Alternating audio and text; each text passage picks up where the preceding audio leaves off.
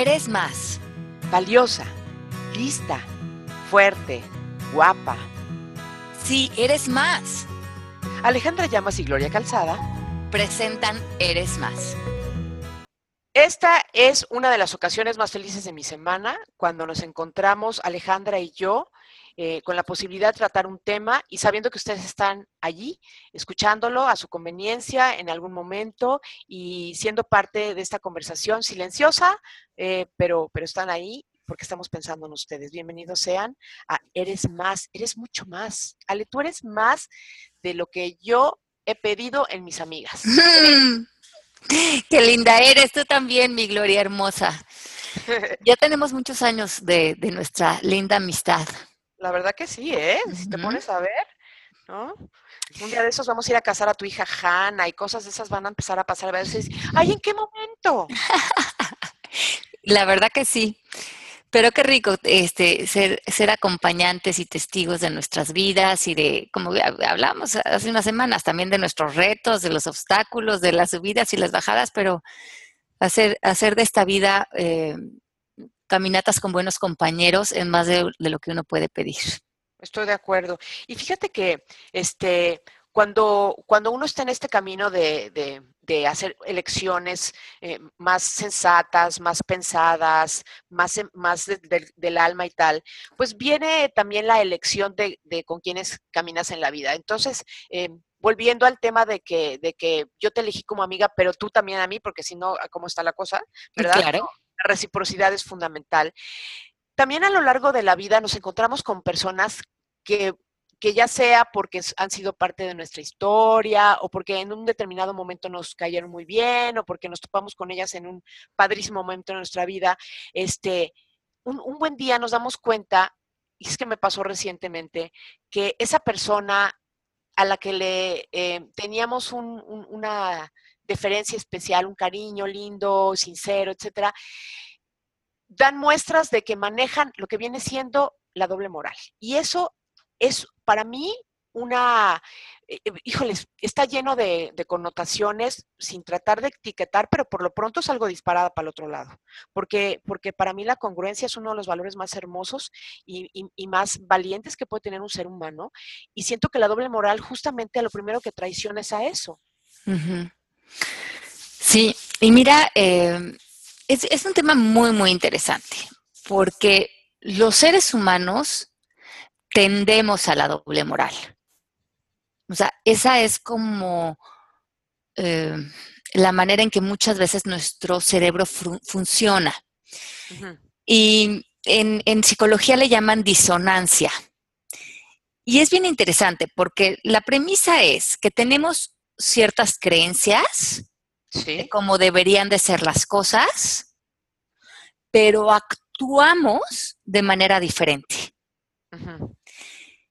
Cuando actuamos de manera diferente, eh, ese actuar queda en dos partes. Queda un poquito como separado de quienes somos. Sí.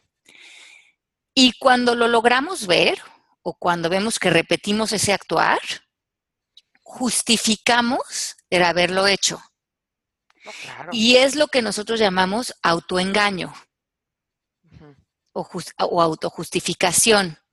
Entonces, digamos, en el matrimonio, a esa pareja se quieren eh, y a lo mejor a lo largo de la relación la mujer empieza a sentir que su esposo está distante, a lo mejor que no la busca mucho sexualmente, que está muy metido en el trabajo, y ella va por la vida, se topa con un muchacho coquetón. En su idea, ella es una mujer fiel, es una mujer leal, es una mujer que está comprometida con su familia y su matrimonio. Sí. Pero cuando menos se da cuenta, en su actuar, está en un gran romance metida con este otro chico. Sí como que no quiso la cosa, empezó por un mensaje y terminó en, a lo mejor en algo sexual. Y dice, no, no, no, yo no voy a hacer esto porque esto no va con la idea de la que yo tengo. Es más, si alguien más lo hiciera, me parece fatal, pero lo vuelve a hacer. Sí. Y para poder vivir con eso, empieza a autojustificarse como decir, bueno, lo que pasa es que eh, en mi caso, eh, es diferente porque si mi esposo no me está haciendo tanto caso, eh, todos tenemos necesidades sexuales, si mi esposo como que no me está buscando mucho, hace tiempo que no tenemos relaciones, empiezas a contarte un cuento. Claro. En el que si lo ves mal para todos, y no es que tú hayan cambiado tus creencias ni tus principios, pero tú te lo planteas de tal manera que para ti es permisivo. Claro, te das un permiso especial porque encuentras los mejores o más divertidos o inusitados pretextos para poder cómodamente pulular entre lo que criticas en la mayoría de las circunstancias, pero que en esta excepción de caso lo puedes hacer tú porque tú tienes los pelos de la burra en la mano, tienes todas las eh, justificaciones, tienes las razones y e, es impresionante, ¿no?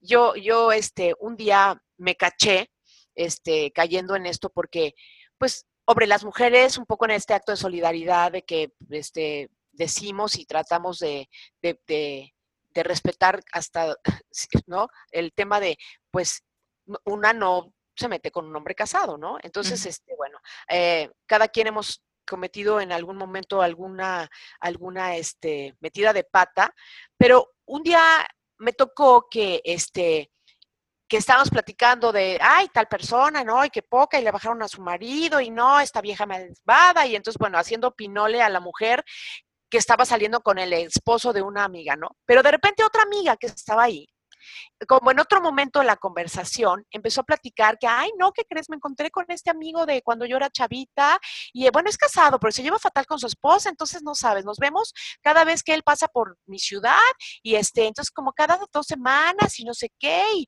y entonces yo me, yo me dije a mí misma, pero ¿cómo? hace un momento estábamos haciendo pinole este, o, quejándonos muchísimo de esta mujer que, está metida en el matrimonio de nuestra amiga, pero esta otra amiga está metida en exactamente lo mismo en la vida de otros. Este, y, entonces dije, no, eso se llama doble moral y, yo no puedo criticar de un lado y con, connotar condonar el otro, ¿no? Este, y lo hacemos constantemente, particularmente con los demás, ¿no? Y es que es lo que pasa, lo que una vez que entramos en disonancia, el cerebro comienza a trabajar de cierta manera que nos pone a nosotros en un punto ciego. Ok. Que sí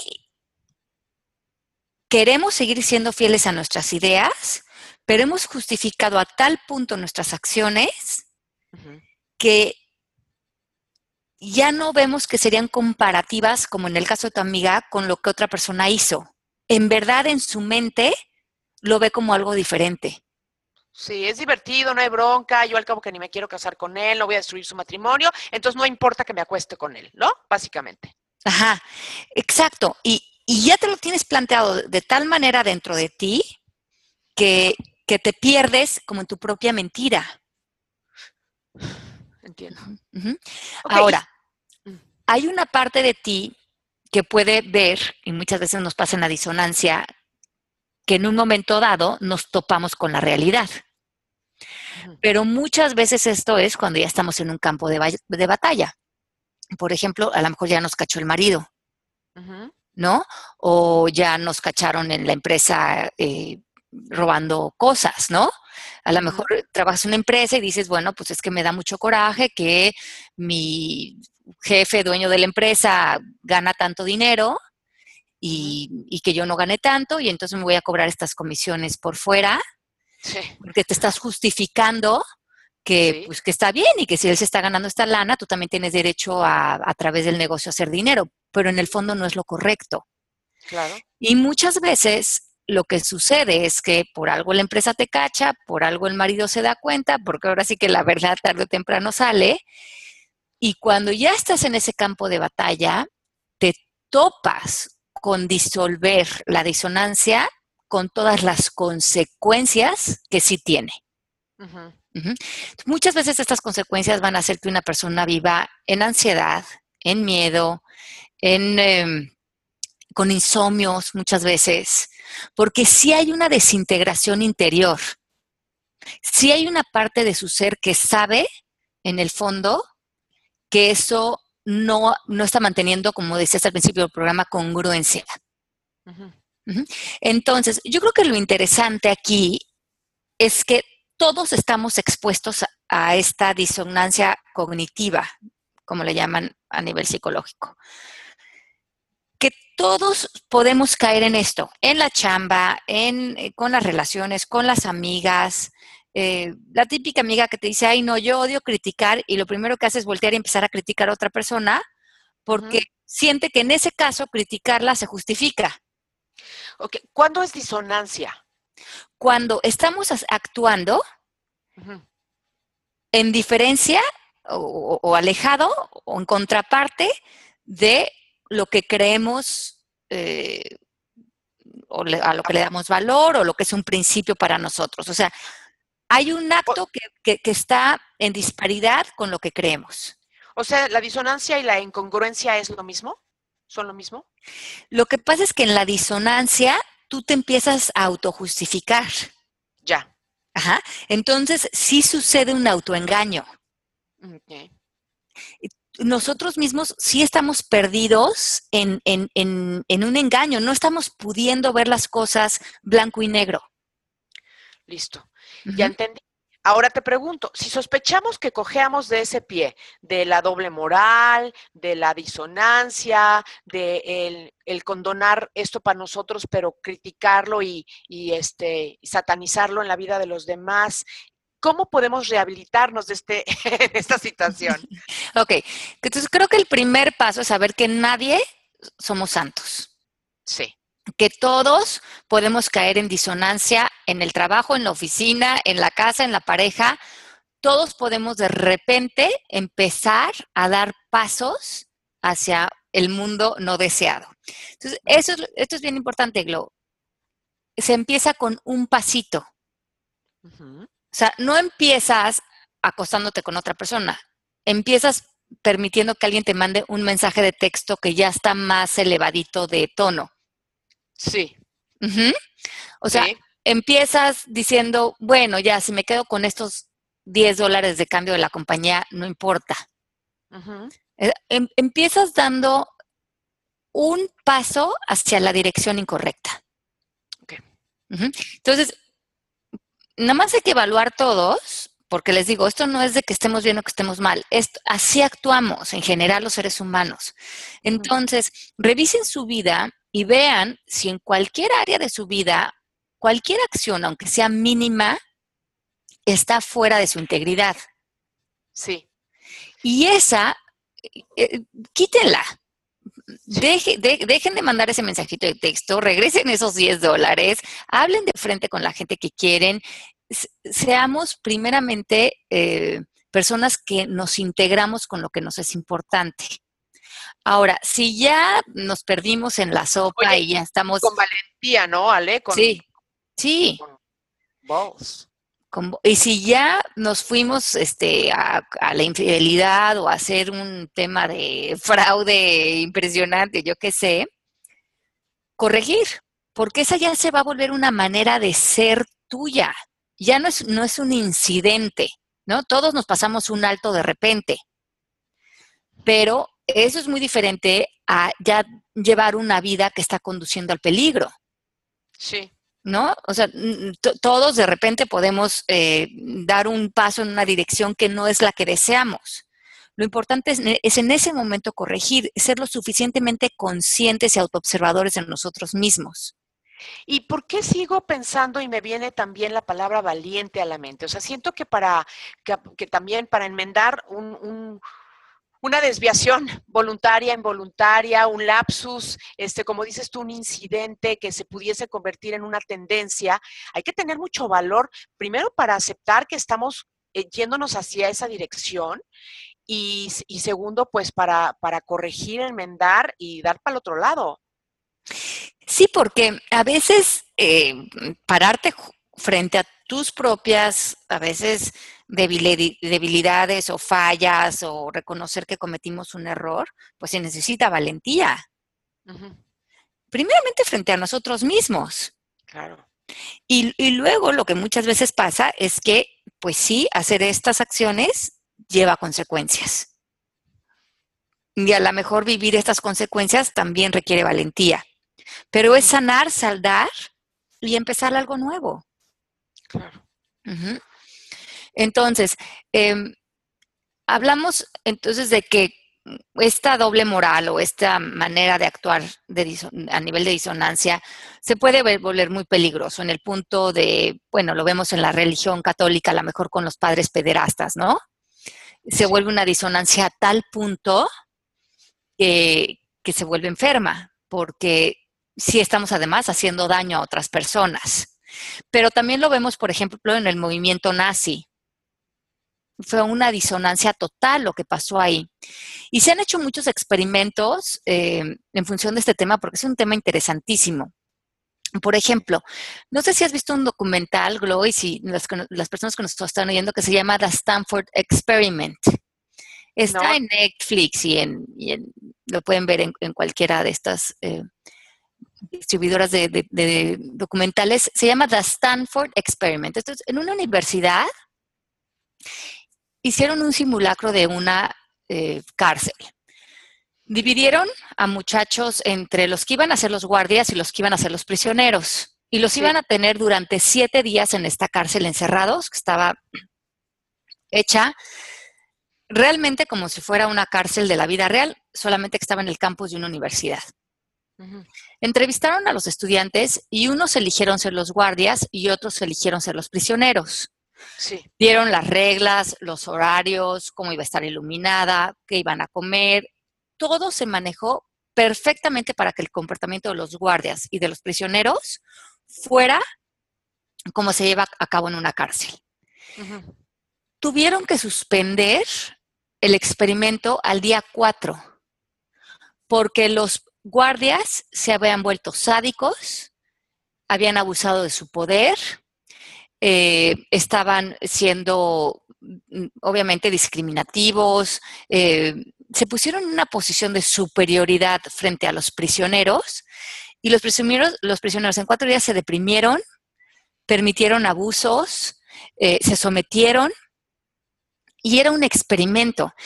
Imagínate, Glo, a qué punto el entorno puede influenciarnos que cuando comenzamos a jugar un rol, nos perdemos en él. Y esto puede sucederle también, no es una justificación, pero es una idea de lo que pudo suceder en el movimiento nazi o lo que, pudo, lo que puede suceder con los pederastas, que están metidos desde tal punto en un sistema que permite o que aplaude o que eh, tiene ese tipo de dinámicas que se pierden en ellas. Sí. ¿No? Que esa es la película esta de Spotlight, la que ganó el Oscar. Sí, sí. ¿No? Que lo que dice que mm, no era tampoco el objetivo de irse en padre por padre, sino que ver cómo el sistema genera que esta disonancia en los padres pueda llevarse a cabo, sin que ellos mismos eh, lo puedan ver, como cuando topan con este padre en una de las puertas y les dicen, eh, ¿tú, abusaste de menores y él dijo sí, pero no estuvo mal, lo hice de una manera que era grata. O, y fui generoso y fui muy linda persona, casi, casi. Y fui muy linda persona, exacto, y es algo que también yo viví. Y es eh, justamente esa es una disonancia perfecta, en la que tú estás metido en tu autoengaño y en tu autojustificación. Sí, una hasta que, disonancia. Ajá, exacto. Y, que me parece muy sensato y muy interesante que hablemos de este tema hoy, porque esos pues son casos extremos de disonancia, pero todos caemos en ella hasta cierto nivel y sí nos pueden llevar a que nuestra vida tenga consecuencias tristes, pobres, destructivas, y tener ese ojo observador en nosotros, como decía yo hace rato, bien, bien, no sé, como muy enfocado en cómo nuestras acciones en realidad están alineadas a lo que creemos y a nuestros principios. Bueno, pues es que también aquí viene otra de las grandes eh, frecuentes conceptos que nos refuerzas todo el tiempo, Ale, que es este el observador, ¿no? O sea, eh, ese personaje que nosotros tenemos que, que al que le damos eh, para que veas a ese sí le damos valor, presencia, le damos autoridad, ¿no? Ese observador que en el que este, nos tenemos que saber recargar para que nos pueda ayudar a regresar a ese camino por el de, que sí queríamos ir, ¿no? Y del cual estamos desviando por una disonancia temporal, no, no sé si eso, exista o porque un incidente se presentó, y etcétera, ¿no? O sea, el, el observador aquí es donde creo que toma una relevancia importantísima. Sí, porque si no estamos muy ciegos de nosotros y si nos perdemos en estas autojustificaciones. Claro. Y luego otro tema interesante de esto, em, hay, hay, otro libro y también hay una plática de TED bien interesante, Glo, que se llama este, About Being Right, o sea, acerca de tener la razón. Okay. Las personas que lo quieran ver ahí en TED, está bien interesante. Eh, es esta mujer que ha estudiado durante toda la vida esta idea de cómo defendemos la razón dentro de nosotros, eh, como para sentir que tenemos cierta seguridad. Sí. Y ahora que, que, se den un tiempito para ver la charla, van a ver qué interesante está, porque ella plantea eh, cómo, por ejemplo, nuestras memorias de cómo sucedieron los hechos en nuestra vida, sí si realmente nos apegáramos a la verdad, todos fallaríamos. Estoy totalmente de acuerdo. Lo viví el domingo pasado. Increíble. Cuéntanos. Discutimos Carlos y yo por una tontería, la verdad es que era una tontería, y en su, en su recolección, o su, hechos que acababan de pasar hacía tres minutos, la frase que, em, que digamos el atenuante de todo, él la dijo antes, perdón, al final y que con esa remató. Es decir, él defendía que él sí había dicho algo que yo, según yo, no había dicho nunca. Bueno, sí había dicho, pero hace mucho y ya no venía al caso. No, sé, yo sé que no estoy haciendo sentido, pero a ver, lo voy a volver a decir. Carlos y yo tuvimos una discusión y a la hora de estar reconstruyendo esa pequeña discusión que no tenía mayor importancia, eh, él recordaba que había dicho una frase al inicio de, la plática y yo, perdón, yo decía que él la dijo al principio y él decía que la dijo al final. Y eso es lo que hacía toda la diferencia. Entonces estamos los dos defendiendo eh, una, un recuerdo de una verdad o de un hecho, pero que no se parecía y acababa de suceder hacía cinco minutos. Exactamente. Y si te vas al pasado, todo empieza a cambiar. Por eso es cuando te juntas a lo mejor con tus hermanos y dicen, ¿te acuerdas esa Navidad cuando mi papá hizo esto, hizo lo otro? Ay, no, yo no me acuerdo. No, de hecho, ese día yo vi que mi papá estaba muy mono. La que más bien noté que estaba así era mi mamá que hizo esto. Y ese tipo de, de, recuerdos. Cállate. en los que nosotros pensamos que los recordamos perfectamente, pues esta mujer hace un estudio y se empieza a dar cuenta de cómo eso que recordamos falla casi que en un 95%. Cállate. Sí. bueno, ahorita lo voy a buscar saliendo de esta conversación. Sí, véanlo, les va a encantar. About being right. Y bueno, tiene, pone muchos ejemplos, por ejemplo, pone ejemplos del 911, que le preguntan a, muchas personas qué, estaban pasando en su vida cuando estaba sucediendo lo del 9-11 o cómo lo vivieron. Y los recuerdos que tenían no se apegaban nada a lo a donde a veces ni siquiera decían, bueno, yo estaba en París cuando eso pasó. Y si iban a los calendarios, a las fechas, y ni siquiera estaban en París. Hijo. Entonces, así, así nosotros empezamos a reconstruir el pasado sobre todo para que se apegue a justificar lo que hoy estamos haciendo con nuestra vida. Totalmente de acuerdo. Y ese es otro tipo de doble moral, porque muchas veces estamos haciendo cosas que no están a la altura de nosotros, pero decir, bueno, ¿cómo no voy a hacer esto si ve la infancia que tuve, o ve lo que a mí me pasó con mi papá, o ve esta vivencia que tuve? Pero ¿sabrá que fue realmente así o que tú la acomodaste así para hoy estar justificando a lo mejor la victimización o justificar estar en una posición de poco poder o ¿no? O a lo mejor están haciendo cosas que no están a la altura de tu, de tu integridad. Pero Ale, aunque fuese realidad, también es otra cosa que tenemos que evitar. O sea, hay que salirnos del lugar de la víctima, aunque nuestros recuerdos estén totalmente afilados y, y sí cierto que nuestro papá o nuestra mamá o que en nuestra vida pasó tal y cual cosa que nos marca y, que pudiera eh, en el lenguaje de la victimización ser un buen pretexto. O sea, estés equivocado o no, de todas maneras es algo de lo que te tienes que ir. Claro, por supuesto. Pero a lo que voy es que creo que muchas veces, además, nosotros estamos apoyados en nuestras percepciones para justificar actos del presente y a lo mejor esa percepción está afilada a la realidad, pero en el 95% de las veces no. Sí. Y eso está bien ah. interesante. Muy interesante y también me da miedo, me da miedo solamente de pensar este, en cuántas em, decisiones o, acciones incurrimos a lo largo de nuestra vida em, cuando, cuando permitimos que el pasado, nuestros recuerdos, este, intervengan en ellas, ¿no? Sí, a lo mejor, por ejemplo, en un divorcio. Sí. Te permite ser eh, abusivo o te contratas al abogado penalista más agresivo para destruir a la pareja, porque de todos los recuerdos que puedes tener con esa pareja, construyes la película, como te pasó un poco con Carlos, la, pero, la más drástica, pero el recuerdo donde queda al final de la oración, donde todo quedaba mal dicho, o sea. Exacto. Entonces, ojo, porque a lo mejor estamos pasando por un divorcio, por un pleito con un hermano, con una mamá, y esta disonancia, esta idea o esta manera de que, las que funciona el cerebro psicológicamente, nos está distorsionando una postura y donde más adelante, cuando pasen los años, y sí, a lo mejor ya destruimos a la otra persona, ya acabamos, hicimos añicos con ella, nuestros recuerdos no estaban 100% apegados con la realidad, porque la verdad nadie la tiene.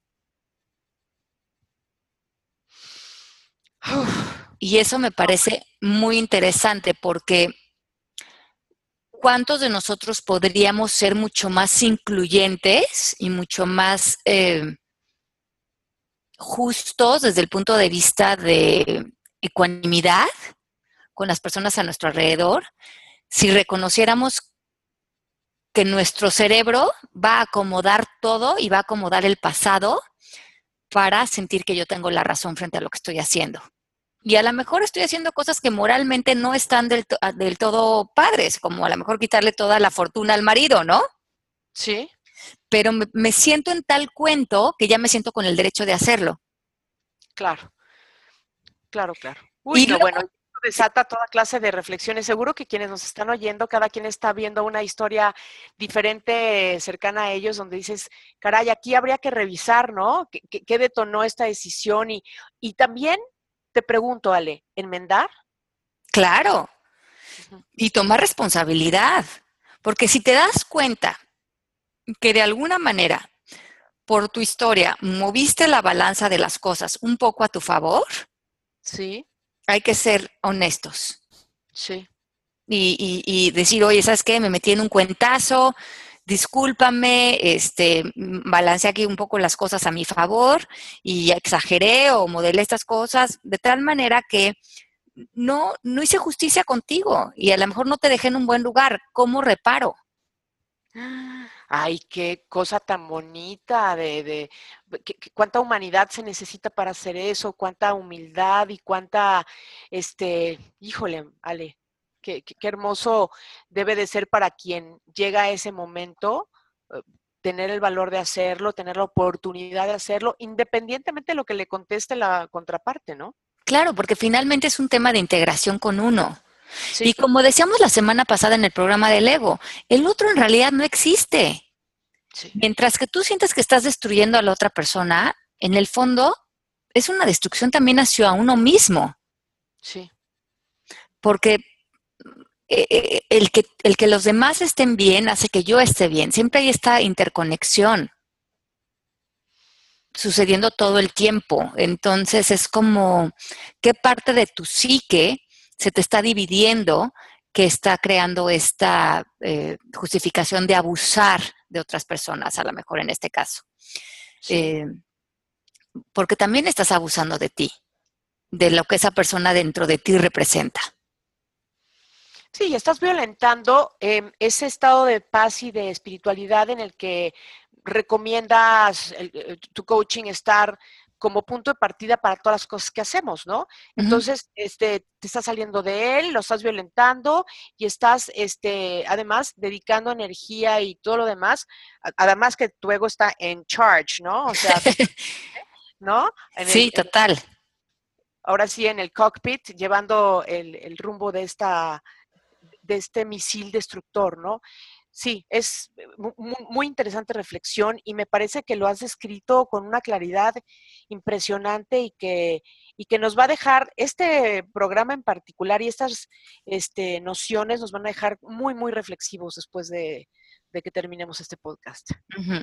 Sí, entonces, acuérdense que en coaching decimos que nada está bien y nada está mal. Ese es el tema del coaching. Sí. Así es que si ustedes deciden hacer cosas con su vida, tener amantes, eh, interrumpir un embarazo, hacer una bola de cosas que están muy enjuiciadas por, la sociedad, ustedes tienen que ser honestos con ustedes mismos. Y lo que esté en integridad con ustedes y lo que les dé paz y amor y bienestar, háganlo. Y esa es la única manera de ser auténtico con ustedes mismos. O sea, no lo que haga el de enfrente, lo que haga el otro, porque esa es también es esta otra onda de doble moral, ¿no? Critico a las otras personas de lo que pueden o no pueden hacer con su vida, pero después yo voy y lo hago y en mí se justifica.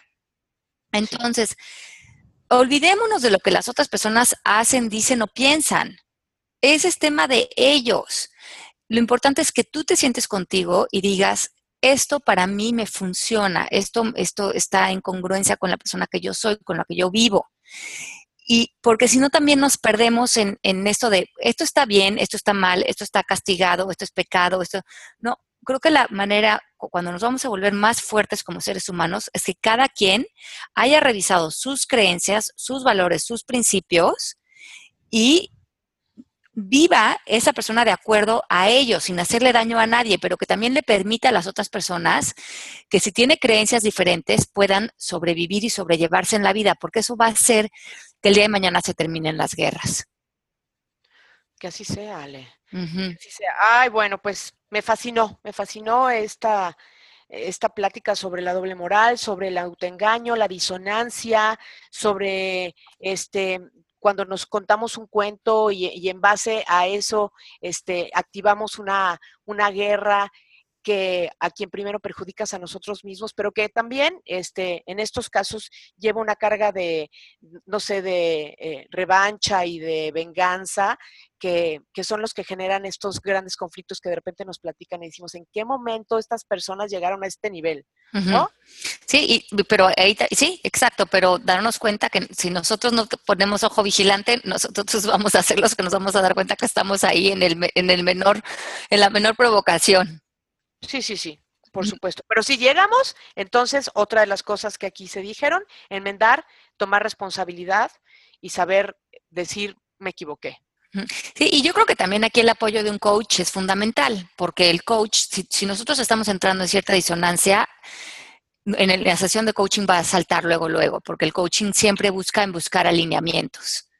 Eh, entonces, eh, si ustedes están en constantes sesiones de coaching, la misma sesión va a saltar donde haya disonancia y eso va a ahorrar muchos dolores de cabeza en el futuro. Por supuesto, estoy de acuerdo. Vivan los, viva el coaching, sin, duda Bueno, pues llegamos al final del programa, Miglo.